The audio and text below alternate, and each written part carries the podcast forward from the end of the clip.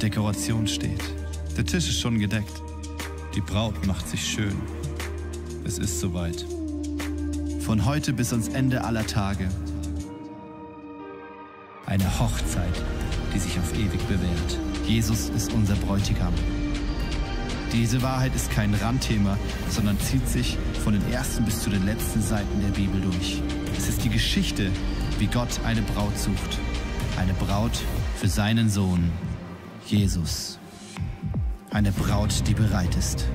Eine Braut, schön und heilig. Eine Braut, die ihn verteidigt. Eine Braut, die stark ist. Eine Braut, die auf ihn wartet. Eine Braut, die ihr Leben nicht geliebt hat bis in den Tod. Die voller Sehnsucht nach ihrem Bräutigam ruft. Komm, Herr Jesus. Komm. Yes, danke schön. Vielen Dank, ey. Mega cool. Danke, Fabian. Ähm, du brauchst übrigens nur einmal anrufen. Du bist bei mir als Favorit eingespeichert, geht direkt durch. So, ganz kurz, bisschen, bisschen IT darf auch sein. Hey, so schön, dass ihr da seid. Um 12 Uhr auch ihr da draußen im Stream. Herzlich willkommen. Schön, dass ihr da seid. Ja, wir sind in der Serie Romance Warrior. Zwei mega kraftvolle und starke Begriffe, wie ich finde. Und trotzdem muss ich zugeben, dass ich am Anfang da mir darunter gar nichts vorstellen konnte. Ich dachte vielleicht so, okay, Roman, vielleicht irgendwas mit Römer, würde ja dann wieder auch passen zu Krieger, ja, Roman, römischer Krieger. Ähm, War es aber dann doch nicht, habe ich recht schnell festgestellt, als ich mal die Worte übersetzt habe und dann kam raus romantische Kriegerin dachte ich mir, okay, das hat definitiv nichts mit den Römern zu tun. Und ich denke, wir haben jetzt im Laufe der vergangenen Wochen auch festgestellt, dass genau das, also dass es das nicht ist. Ja, es geht, es geht in dieser Season geht es darum, Jesus als Bräutigam zu erkennen und uns als Braut zu sehen. Was das für eine, Aufwir äh, was das für eine Auswirkung zwischen, zwischen, ja, auf die Beziehung zwischen ihm und uns hat. Und Letzte Woche hat Martin über den Liebeskummer von Gott gesprochen, dass es eigentlich sein Bedürfnis ist, uns nahe zu sein, dass er mit uns sein möchte, dass es nicht darum geht, dass wir, dass wir Leistung bringen oder arbeiten, sondern dass er einfach bei uns sein möchte. Und als ich, als ich vor, vor ein paar Jahren ist jetzt schon mit meiner jetzigen Frau zusammengekommen bin äh, und ich noch natürlich total frisch verliebt war, also keine Sorge, ich bin jetzt immer noch verliebt, ja, aber dann so frisch verliebt war, da war es so, so das, der innigste Wunsch eigentlich, dass ich Gemeinschaft mit ihr hatte, dass ich Zeit mit ihr verbringen konnte, bei ihr sein konnte. Das war eigentlich so mein, mein, mein Herzschlag. Und wir waren zu der, zu der damaligen Zeit, als wir zusammengekommen sind, waren wir beides noch Tanzlehrer bedeutete, wir hatten eigentlich alle Schulferien komplett frei. Das war ein Riesenluxus. Haben es auch genossen. Und es war so, wir sind so am Pfingsten sind wir ungefähr zusammengekommen und es waren quasi so die ersten großen Ferien, also sechs Wochen Sommerferien, wo wir Zeit miteinander verbringen konnten. Und ich habe mich richtig drauf gefreut, dachte mir, hey, mega cool. Habe ich sechs Wochen Zeit mit ihr. Können an den See gehen, können was auch immer machen, schwimmen gehen oder whatever. Problem an der Sache war nur, sie hatte damals einen Urlaub in Kroatien gebucht mit ihren Freunden und ich hatte den Urlaub zur gleichen Zeit in Spanien gebucht. Also, ich bin geografisch jetzt nicht so das Ass, ich gebe es zu, aber Kroatien und Spanien liegen jetzt nicht gerade nebeneinander. Es kam also der Tag der Tage, dass sie los ist. Sie ist dann mit ihren, mit ihren Kameraden ist sie dann äh, nach Kroatien gefahren. Ich war dann daheim und dachte mir, ja super toll, was machst du jetzt hier? War den ganzen Tag eigentlich irgendwie daheim. An einem Freitag ist sie losgefahren, das von Donnerstag auf Freitagnacht. Und ich habe mir bis Samstag eigentlich den Kopf zerbrochen, dachte mir, es kann doch nicht sein. Und eigentlich will ich nur zu ihr. Und ich hatte einfach das Bedürfnis, bei ihr zu sein. Und dann bin ich auf die Idee gekommen, ja, ich sag meinen Urlaub ab und flieg ihr hinterher. Gab natürlich gewissenweise auch Beef mit den Leuten, mit denen ich in Urlaub wollte, weil ich bin ja dann abgesprungen. Aber ich dachte mir, ich ziehe das durch. Hab dann am Samstag mir so ein bisschen überlegt, wie ich das machen soll, hab's aber nicht in die Tat umgesetzt. Sonntag wache ich auf und sage, so, jetzt setze ich den Plan um. Bin hingegangen, habe gegoogelt, alles klar, ich wusste, wo ich hinfliegen muss, habe gegoogelt, gehen Flüge und so weiter, habe ich gefunden, Zürich, wunderbar, hätte gepasst. Problem war, ich musste ja nach Zürich kommen. Ich meine Mama angerufen und gesagt, Mama, kannst du mich heute nach Zürich fahren? Ich muss nach Kroatien fliegen und ähm, ich brauche auf jeden Fall einen Shuttle. Sie sagt, äh, ja klar, können wir machen. Also schon mal erstmal mega cool, vielen Dank Mama dafür. Hat gesagt, machen wir. So, dann habe ich aber festgestellt oder hat sie festgestellt, dass sie den ganzen Tag eigentlich verplant war und mich gar nicht nach Zürich fahren konnte. Doof. Ich habe mich aber davon nicht aufhalten lassen, habe meinen Rucksack gepackt, also Rucksack eigentlich nicht, es war ein Stoffbeutel, alles reingeschmissen an Klamotten, in mein Lupo, richtig kleine Knutschkugel und ab in die Schweiz. Ohne Plan, also ohne wirklichen Plan, keine Tickets gebucht, gar nichts. Dann bin ich da angekommen und na, man kennt es ja, jedes Mal, wenn man fliegt, organisiert man sich irgendwie ein Taxi oder einen Transfer zum Flughafen, weil das Auto muss ja irgendwo stehen. Ja, hatte ich ja nicht. Also was mache ich mit meinem kleinen Lupo? Erste Reihe, erstes Parkhaus direkt am Terminal in der Schweiz. Ich dachte mir, wird schon gut gehen, wird schon passen. Auto ist versorgt, ich alles klar, rein, an den Schalter, Terminal gesagt, gute Frau, ich muss heute nach Kroatien fliegen. Sagt sie, ja, kriegen wir hin. Hat mir die Tickets verkauft, Hin- und Rückflug gleich gebucht. Ich irgendwie mich orientiert im Flughafen. Durch den Check-in, Security, ging alles gut und dann war ich da. Und irgendwann habe ich dann so ein bisschen realisiert, also ich saß noch in dieser steuerfreien Zone, in dieser Jutty-Free-Zone und habe so ein bisschen realisiert, okay, krass, ich bin jetzt eigentlich schon so quasi mit einem Fuß in Kroatien. Und dann habe ich das Boarding, ging ja dann los. Dann saß ich im Flieger, habe mich angeschnallt. Der Flieger war kurz vorm Abflug. Und mir fällt auf einmal ein, ich fliege gerade das erste Mal. Ich weiß gar nicht, ob ich irgendwie Flugangst habe oder so. Ja, ich saß dann da drin, dachte mir, was passiert, wenn ich jetzt Flugangst habe? Ja, ich habe mir zu diesem Zeitpunkt in der Vorbereitung keinerlei Gedanken gemacht, was das für Konsequenzen hat. Keine Sorge, ich hatte keine Flugangst, bin auch gut angekommen in Kroatien. Lief auch alles bestens. War tatsächlich von der, von der Clique, wo wir dann, wo ich dann hingekommen bin, wo Conny schon unterwegs war, der Einzige, der daran gedacht hat, Geld umzutauschen von Euro in Kronen. Also ich war dann damals sogar der Einzige, der dort zahlen konnte. Und ich erinnere mich heute noch, wie ich auf dieser Fähre sitze, meine Mutter mir schreibt, hey, soll ich dich eigentlich noch an den Flughafen fahren? Jetzt habe ich Zeit. Und ich ihr einfach nur sage, Mama, ich bin schon in Kroatien, vielen Dank.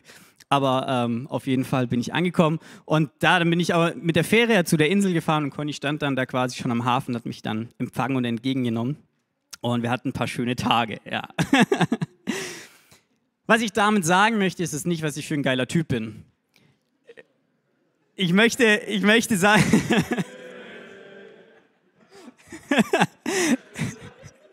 Nein, was ich damit sagen möchte. Wenn wenn wir als Menschen oder ich als kleiner Benny das Abenteuer, kann man schon sagen, habe dieses Opfer auf mich genommen habe, um bei meiner Geliebten zu sein, was würde dann, was würde dann Jesus noch viel, viel mehr auf sich nehmen, um mit uns, uns als seiner Geliebten zu sein? Diese Sehnsucht und dieses Bedürfnis bei Conny, meiner damaligen Freundin, zu sein, hat mich oder hat mir ermöglicht, das zu machen aus Liebe. Und genau das ist unser Jesus. Er handelt aus Liebe. Und was das mit uns als seiner Braut macht und wie sich das auf das Verständnis für wir sind seine Braut auswirkt, das wollen wir uns angucken. Und der Titel für heute ist, was bedeutet es für dich, eine Braut Jesu zu sein? Dafür schauen wir mal in die Bibel, das ist immer ein guter Ansatz.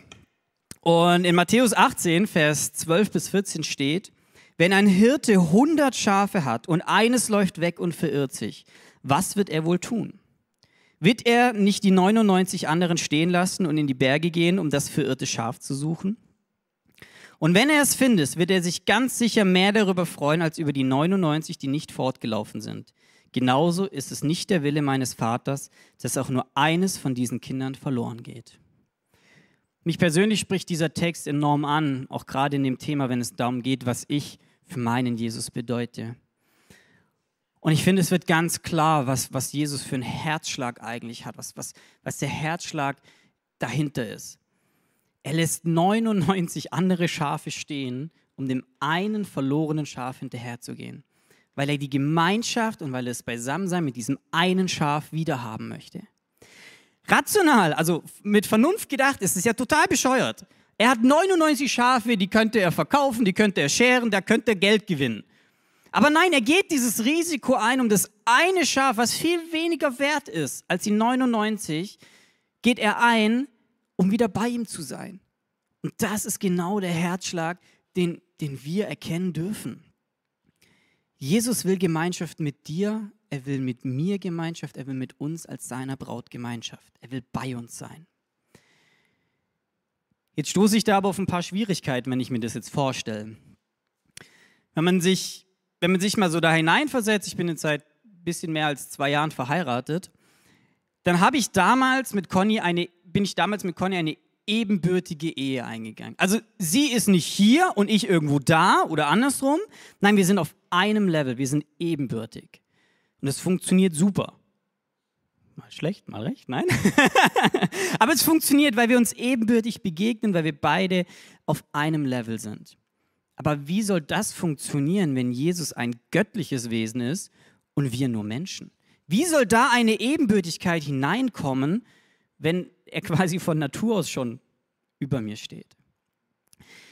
Und schaut man sich mal an, was nötig war, um früher, also gerade auch zu, zu der Zeit, wo Jesus gelebt hat oder auch dann noch, noch Richtung Mittelalter, wie es da üblich war zu heiraten, ging es immer erst darum, einen Brautpreis zu bezahlen für die Braut. Das war zum einen die Sicherheit, wenn der Bräutigam stirbt, aber zum anderen war es auch ein Ausdruck für den Vater, wie viel ist mir denn die Braut überhaupt wert. Und erst wenn dieser Brautpreis bezahlt worden ist, war eine Heirat möglich. Und nach dieser Heirat wurde der jeweilig niedrigere in den höheren Stand gehoben. Ja, also wenn ein Prinz eine Frau heiratet, war es danach die Prinzessin. Wenn eine Königin natürlich einen Mann heiratet, dann war es danach der König. Und so war der Ablauf. Brautpreis bezahlen und dann wurde eben derjenige, der im niedrigeren Stand war, erhoben. Wie funktioniert das jetzt aber in der Kombination Jesus als Bräutigam und wir als Braut? Damals, als Jesus am Kreuz gestorben ist, hat er mit seinem Tod den meiner Meinung nach teuersten Brautpreis bezahlt, den es überhaupt gibt. Es war ihm alles wert, damit er wieder Gemeinschaft mit uns haben kann. Früher gingen ja die Hochzeiten eigentlich oder war die Grundlage von Hochzeiten oft auch sich mehr Macht zu erheiraten oder mehr Land oder mehr Gut zu erheiraten. Und keinem König oder keinem Herrscher der Welt wäre es jemals wert gewesen, sein Leben zu geben, nur um zu heiraten. Vor allen Dingen, ne, wenn man wieder mit Vernunft da dran geht, hat es ja nicht mal, es macht es nicht mal Sinn. Wenn ich mein Leben gegeben hätte für die Hochzeit mit Conny, dann wäre ich tot, dann hätten wir von der Hochzeit gar nichts. Aber bei Jesus ist es anders. Er hat aus reiner und purer Liebe diesen Preis bezahlt. Wir waren Jesus alles wert und das macht uns zu etwas unglaublich Kostbarem. Was macht das jetzt aber für unser Verständnis als Braut aus? In der Offenbarung lesen wir, Vers, äh, Kapitel 19, 7 bis 9, Lasst uns fröhlich sein und jubeln und ihn ehren, denn die Zeit für das Hochzeitsmahl des Lammes ist gekommen. Und seine Braut hat sich vorbereitet. Sie darf sich in strahlend weißes Leiden kleiden, denn das strahlende Leinen steht für die guten Taten der Menschen, die zu Gott gehören. Und dann lesen wir noch weiter. Und der Engel sagte, schreib auf, glücklich sind diejenigen, die zum Hochzeitsmahl des Lammes eingeladen sind. Da steht drin, was passiert. Die Hochzeit findet statt und wir sind erstens ein elementarer Teil von dieser Hochzeit und werden danach auf einem Level mit Jesus sein, erhoben, um die Herrlichkeit Gottes zu teilen. Das Ziel war von Anfang an klar definiert. Die Hochzeit vom Bräutigam Jesu und von uns als Braut der Gemeinde. Und die Vereinigung, dass wir die Herrlichkeit in Ewigkeit teilen, das ist mit der Hochzeit erfüllt. Jesus hat sich damals erniedrigt auf die Erde. Er wurde Mensch. Und nur deswegen war dieser Brautpreis überhaupt möglich zu bezahlen. Er wurde gezahlt und durch die Hochzeit werden wir erhoben auf ein Level. Aber was ist bis dahin? Ich meine, noch hat diese Hochzeit nicht stattgefunden. Ja, also das ist Zukunft. Diese Hochzeit wird stattfinden, ja, aber sie hat noch nicht stattgefunden. Was ist also bis dahin?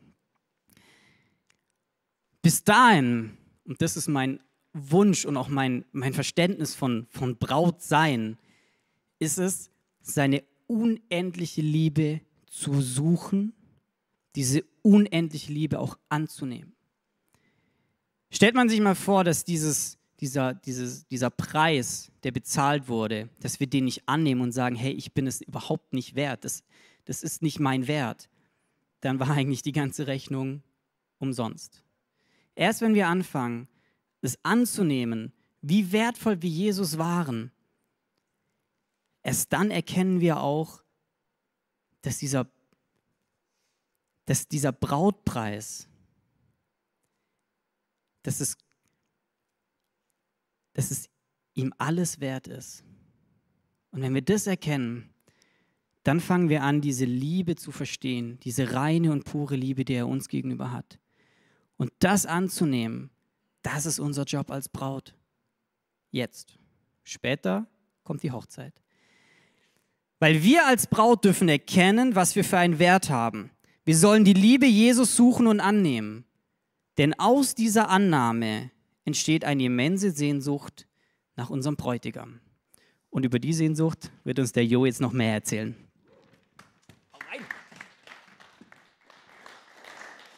Ey, ich finde es echt so nice, wie wir in dieser Season sind und äh, so gesagt haben, ey, wir gehen als ganze Church einfach mal in das Thema rein und schauen so mal on the run, was Gott eigentlich so sagen will, was er machen will, was er bewirken will, was einzeln bei uns, bei jedem von uns im Herzen passiert, aber auch als ganze Church so, zusammen. Und dann teilen wir einfach davon. Und was mich eben die letzten Wochen sehr beschäftigt hat, ist das Thema Sehnsucht. Und ähm, deshalb ist mein Teiltitel ist Sehnsucht, die eine sucht den anderen. Mm. Und ähm, für alle schlauen Füchse unter euch, denen sofort aufgefallen ist, dieses S ist groß geschrieben, das schreibt man gar nicht so.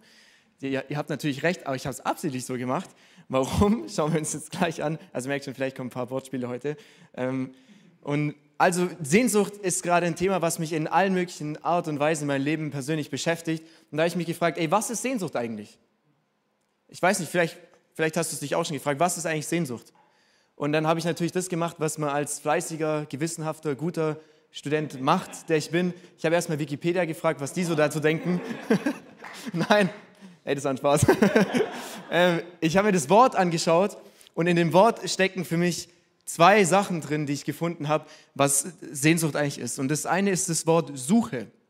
Das steckt drin, also etwas Aktives, auf der Suche nach etwas sein. Und das zweite ist das Wort sehen, jemanden sehen zu wollen. Und es gibt einen Satz, ich finde, der beschreibt das eigentlich echt ganz schön, der geht so, Sehnsucht hat der, der jemanden zu sehen sucht. Und mir ist auch noch was anderes aufgefallen. Das ist was, was vielleicht nicht direkt so ins Auge springt, was in dem Wort noch drin steckt. Und zwar ist es das Wort Sucht. Also nicht RCS sucht etwas, sondern Sucht. Und wir denken vielleicht, okay, wie kann das eigentlich so zusammenpassen? Aber wenn wir uns mal anschauen, was eine Sucht eigentlich beschreibt, dann merken wir, okay, irgendwie so mit Sehnsucht, das kann auch ganz gut irgendwie so passen von dem, wie das beschrieben ist. Das ist eine Abhängigkeit. Es ist das Gefühl, nicht ohne etwas leben zu können oder zu wollen. Und dein ganzes Verlangen ist verzerrt nach einer Sache hin. Dein ganzes Verlangen ist eine Sache nur noch hin gegenüber. Und ähm, deswegen ist das S groß und, und, und nicht klein. Und die, die verliebt sind oder waren, die wissen ganz genau, wovon ich da rede. Wir sind ja auch in der Season viel im Hohelied und es gibt eine Stelle im Hohelied, die für mich diese Sehnsucht richtig gut beschreibt. Und das ist Hohelied Kapitel 3, Vers 1 und 2. Und da steht, nachts lag ich auf meinem Bett und sehnte mich nach ihm. Übrigens, wer verliebt ist, der kennt es vielleicht, dass man so viel Sehnsucht hat, dass man nicht schlafen kann und dann kann man sich nachts sogar nach jemandem sehen. Naja, egal. Auf jeden Fall Nachts lag ich auf meinem Bett und ich sehnte mich nach ihm. Nach ihm, den meine Seele liebt. Ich suchte ihn und fand ihn nicht. Ich sehe mich aufstehen, ich durchstreife die Stadt, ihre Straßen und Plätze. Ich suchte ihn, dem mein Herz gehört. Ich suchte ihn und fand ihn nicht. Und hier Sulamit, die Figur in, im Hohelied, ist auf der Suche nach ihrem Geliebten. Die eine sucht den anderen. Und in Vers 1, mit denen meine Seele liebt, und auch später in Vers 2, dem mein Herz gehört, lesen wir eigentlich den Grund für all das, wo die Sehnsucht herkommt. Und deswegen ist mein erster Punkt heute, Sehnsucht entsteht immer aus Liebe. Überleg mal, Sehnsucht entsteht immer aus Liebe. Es ist egal, ob es eine gute Sehnsucht ist, aus einer guten Liebe heraus, oder sogar eine schlechte Sehnsucht. Es ist immer irgendeine Form oder in irgendeiner Art und Weise eine, eine Form von Liebe. In Johannes 17, das Kapitel ist das hohe priesterliche Gebet, so wird es genannt von Jesus, also eine ganz intime, persönliche Sache, wo Jesus ein Gebet zu Gott, dem Vater, ganz, ganz alleine eigentlich spricht, ähm, lesen wir was über die Sehnsucht, die Jesus hat. In Vers 24 steht, Vater, ich will, dass alle, die du mir gegeben hast, dort bei mir sind, wo ich bin. Jesus hat Sehnsucht nach dir. Seine Sehnsucht ist es, dass du bei ihm bist, dass wir bei ihm sind. Und es ist nicht nur die Sehnsucht von Jesus, wenn wir uns überlegen, Jesus hat gesagt, ich tue nur das, was ich den Vater tun sehe und ich sage nur das, was ich den Vater sagen höre, dann ist es auch das Anliegen von Gott selber, die Sehnsucht von Gott selber, dass du bei ihm bist. Gott selber hat Sehnsucht nach dir. Was, was wäre, wenn du dir dieser Sache wirklich bewusst wärst? Überleg mal, wie dein, wie dein Leben vielleicht aussehen würde, wie dein Alltag auf einmal sich verändern würde. Du, du bist im Auto, fährst irgendwo hin, wow, Gott hat gerade Sehnsucht nach mir. Oder du kochst und auf einmal fällt dir auf, wow, Gott sehnt sich nach mir. Oder du checkst irgendwelche Mails, auf die du überhaupt keinen Bock hast eigentlich, aber Gott hat gerade Sehnsucht nach dir. Wie würde dein Leben sich verändern? Wie würdest du dich verändern, wenn du dir ständig bewusst wärst? Ich glaube, das ist, wenn wir das anfangen, uns immer wieder auch ins Bewusstsein zu rufen in unserem Alltag, ich glaube, das ist ein Gamechanger für unser Leben. Eine weitere Frage, die ich mich auch gestellt habe, ist, wann ist Sehnsucht eigentlich gestillt? Eigentlich eine gute Frage auch. Und ist erstmal, ist erstmal logisch so, ja, die Sehnsucht ist halt dann gestillt, wenn das, wonach man sich sehnt, wenn das da ist. Klar. Das heißt aber auch, dass du dich nur nach etwas sehnen kannst, was gerade nicht da ist. Deswegen fühlt es sich auch so an, als ob dir was fehlt, als, als ob was fehlt oder sogar dir was fehlt. Verrückte ist ja sogar, finde ich so, dein Leben kann sich kaum geändert haben. Es kann komplett gleich aussehen wie davor. Es muss sich nichts verändert haben und trotzdem ist irgendwie alles anders auf einmal, wenn du Sehnsucht nach was hast. Ja, auf einmal sind irgendwie alle anderen Dinge wie, die fühlen sich leer an. Und es ist alles, alles anders. Und wenn wir das mal weiterdenken, heißt es, dass wir jetzt gerade als Leib, als Braut von Jesus in einem Stadium sind, der einmalig ist, weil wir jetzt gerade Sehnsucht nach Gott haben können. Weil überleg mal, wenn Jesus irgendwann mal wiedergekommen ist und sein Königreich in Fülle aufgebaut ist, dann ist unsere Sehnsucht nach ihm gestillt. Das heißt, wir können eigentlich nur noch jetzt, solange Jesus noch nicht da ist, Sehnsucht nach ihm haben. Ich finde es total crazy. Das heißt, wir sind eigentlich in einer total besonderen Zeit gerade, weil irgendwann ist die vorbei und die Zeit jetzt ist viel kürzer als dann Ewigkeit. Da können wir keine Sehnsucht mehr nach Gott haben. Also deswegen lasst uns in dieser Zeit, in der wir noch sind, wir, solange wir das noch können, uns das auch genießen, Sehnsucht zu haben und das auch ausdrücken, auch wenn es vielleicht manchmal schmerzhaft ist. Die Psalmen, die sind voll von, von diesem Ausdruck immer von, vom Herzen, von der Sehnsucht gegenüber Gott. Ein Beispiel zum Beispiel hier, Psalm 84. Meine Seele verzehrt sich in Sehnsucht nach den Höfen im Tempel Jahwes, also da, wo Gott wohnt, bei seiner Gegenwart, nach seiner Gegenwart mein Herz und mein Leib, alles, was ich bin, sie jubeln dem lebendigen Gott zu. Und wie Benny vorher schon gesagt hat, wenn man verliebt ist, so gehen wir in das Beispiel wieder zurück, alles, was man will, wenn man verliebt ist, ist eigentlich nur bei der anderen Person zu sein. Alle anderen Dinge sind völlig egal. Und deswegen mein zweiter Punkt, Sehnsucht zielt auf Gemeinschaft. Weil am Ende geht es eigentlich immer um Gemeinschaft, auch von Gott, auch was Gott mit uns macht. Das, das endliche, letztendliche Ziel ist eigentlich immer Gemeinschaft von ihm. So, wir, wir können hinter allen Dingen, ähm, was, was passiert, immer so ein Warum fragen. Und ich bin eigentlich so ein Fan davon, ich mache das gerne. Ich frage es immer Warum, bis wir an diesem Punkt eigentlich angekommen sind.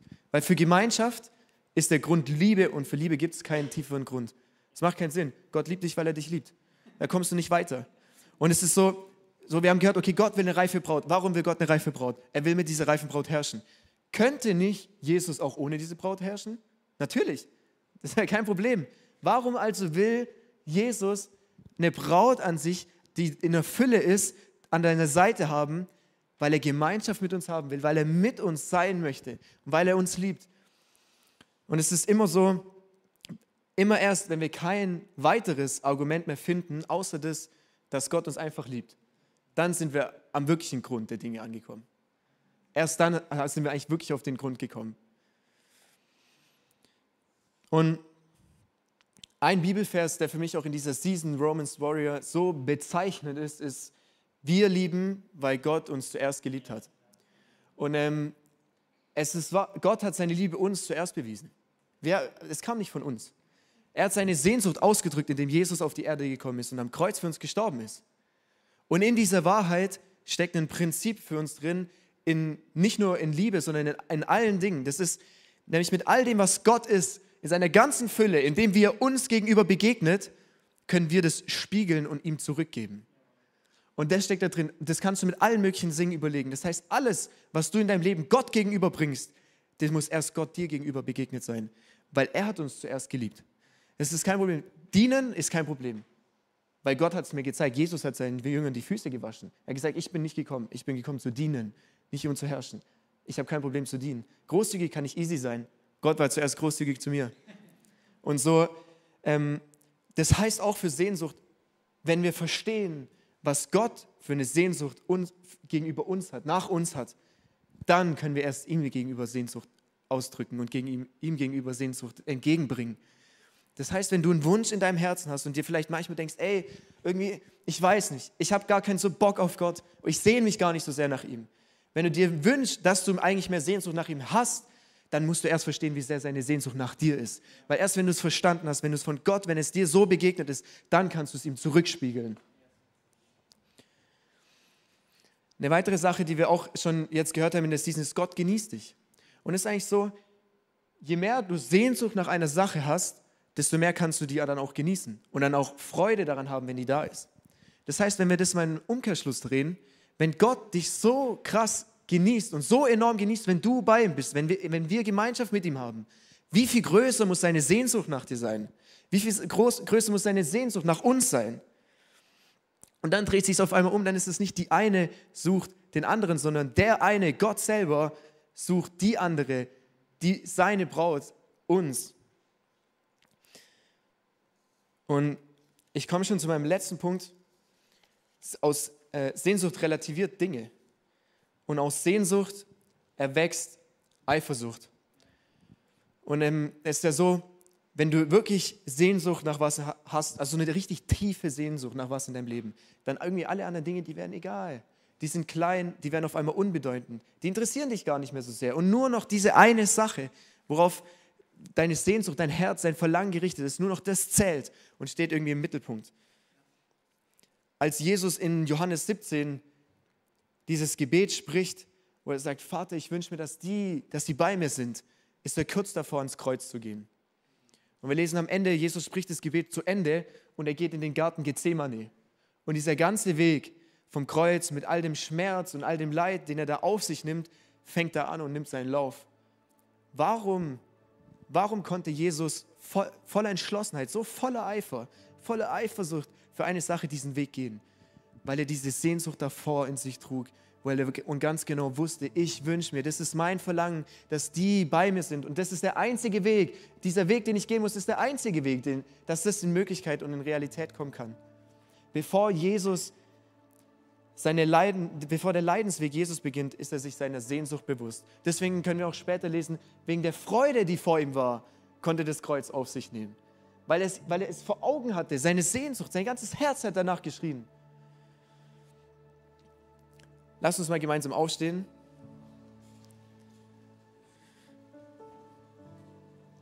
Vielleicht bist du heute zum ersten Mal hier, vielleicht bist du auch schon öfter da gewesen. Dann will ich dir kurz den Kern der Botschaft von Jesus anhand von vier Symbolen erklären. Ja, wir haben schon viel gehört, Gott liebt dich, Gott hat Sehnsucht nach dir. Und das ist das Wichtigste erstmal. Das ist das erste Symbol. Und Gott hatte von Anfang an Sehnsucht. Gott hat von Anfang an jemanden zu sehen gesucht als Adam sich gegen Gott entschieden hatte und gesündigt hat, kam Gott in den Garten Eden und sucht Adam. Und er will ihn sehen, aber er, er kann ihn erstmal nicht finden, weil Adam versteckt sich. Adam versteckt sich vor Gott, weil er so beschämt ist von dem, was er getan hatte und weil er sich gegen Gott entschieden hatte.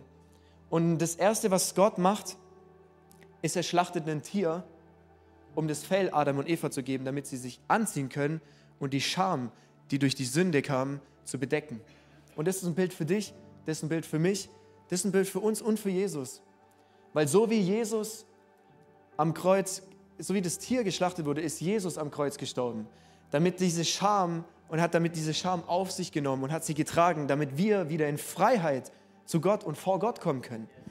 Durch Sünde entsteht ein Bruch in der Beziehung zwischen Gott und dir, zwischen der Menschheit und Gott. Und Jesus hat es getragen, damit es wieder heil werden kann. Hat die ganze Scham getragen, damit die Beziehung wieder hergestellt werden kann und wieder ehrenhaft wird und wir wieder vor ihm kommen können. Und vielleicht versteckst du dich auch vor Adam, äh, vor Gott wie Adam. Dann lass mich dir heute sagen, dass so wie Scham und Schuld in dein Leben gekommen ist, wegen Sünde, kann Vergebung von all diesen Dingen in dein Leben kommen durch das, was Jesus bereits für uns am Kreuz errungen hat. Und so wie die Entscheidung gegen ein Leben mit Gott eine Entscheidung ist, ist auch die Entscheidung für ein Leben mit Gott eine Entscheidung. Und wenn du diese Entscheidung triffst, dann wird sie dein Leben komplett verändern, wenn du dich darauf einlässt. Und während wir alle mal unsere Augen schließen, will ich heute Morgen, heute Mittag einfach mal fragen, ist heute jemand, der sich dafür entscheiden will? Vielleicht zum ersten Mal, vielleicht zum ersten Mal bewusst, weil du es vielleicht verstanden hast, was es bedeutet. Dann heb mal kurz deine Hand, damit ich sehe und weiß, mit wem ich dann beten kann. Jo. Ist noch jemand da?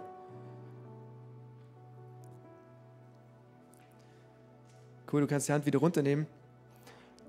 Cool, dann beten wir zusammen. Und ich bete vor und wir beten alle einfach zusammen nach, dann ist es cooler für uns alle. Okay, dann schließen wir die Augen, lass uns beten. Sag, Jesus, können wir das nochmal machen? Ich fand das nicht so gut. Komm, lass uns richtig beten. Jesus, danke, dass du mich liebst.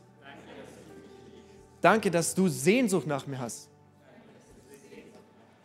Ich danke dir für das, was du am Kreuz für mich getan hast. Und ich nehme diese Vergebung für mich an.